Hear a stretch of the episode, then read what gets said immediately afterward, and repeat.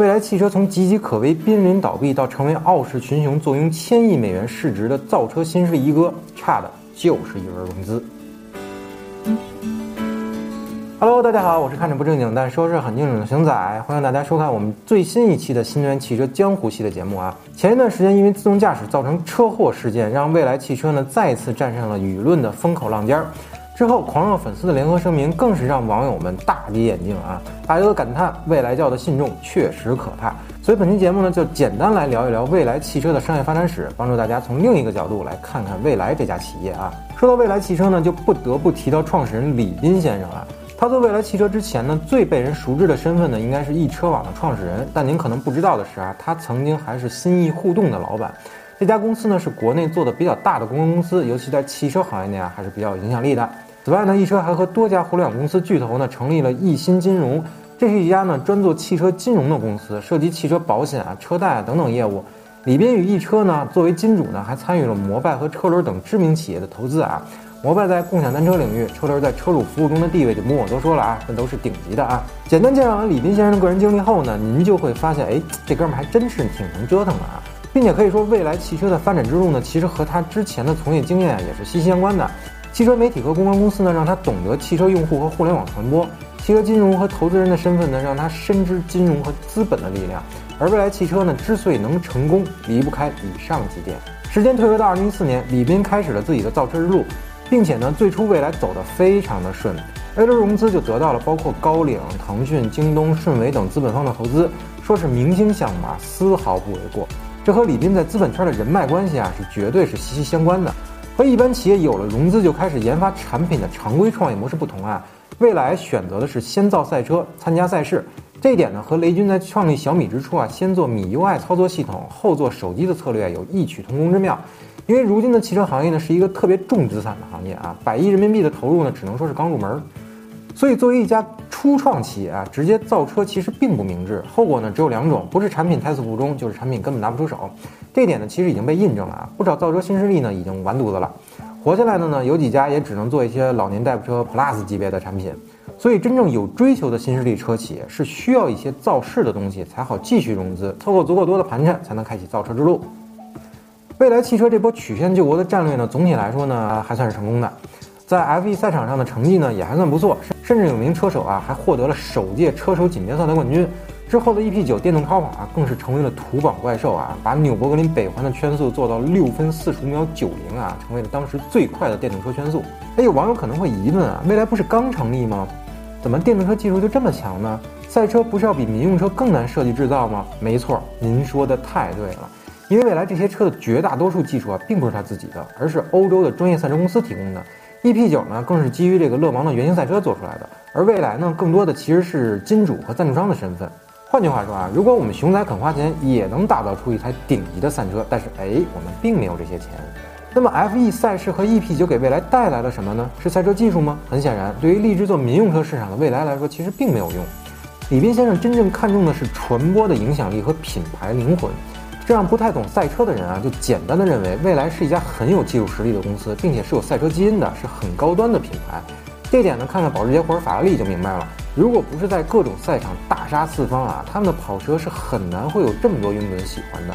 说回未来，那么两板斧过后呢，公司在二零一五年九月完成了 B 轮五亿美元的融资，二零一六年 C 轮一亿美元的融资，二零一七年三月六亿美元的战略融资，以及二零一七年十月的 D 轮十亿美元的融资。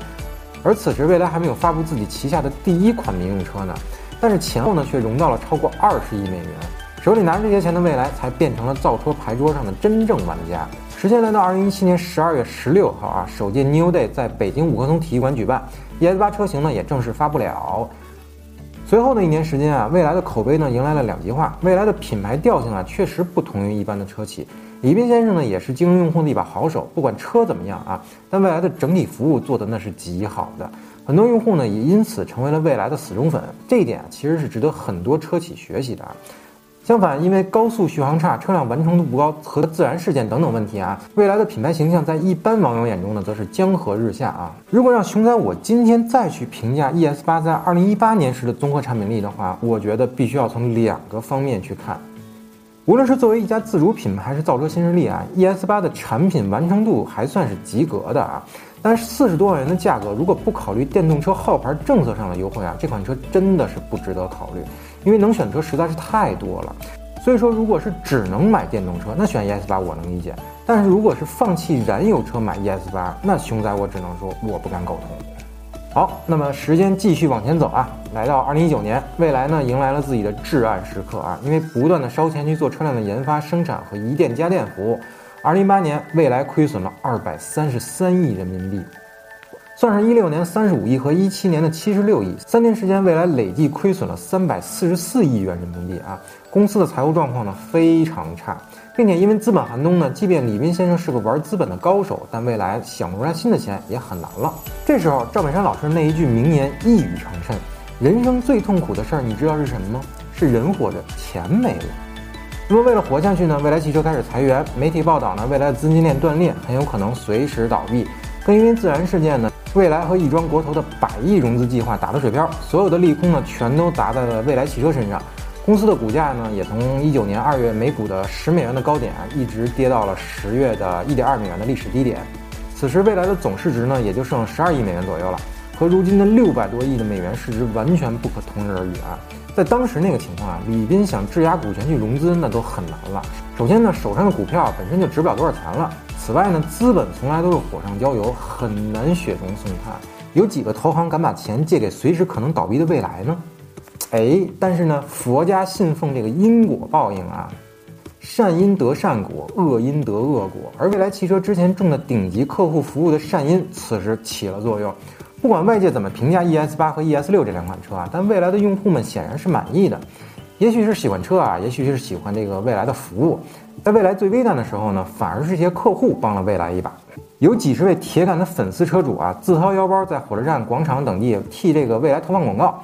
老车主呢也是极力推荐身边的朋友购买蔚来，所以在一九年四季度有超过八千台车是通过老车主推荐的方式销售出去的，这为蔚来带来了超过三十亿元的现金流。最难的时刻终于挺过去了。二零二零年二月，合肥市国资出手了，为蔚来带来了七十亿元人民币的救命钱，未来的资金链危机呢也终于解决了。而随着特斯拉股价的高涨呢，电动车新能源成为了资本市场的新风口。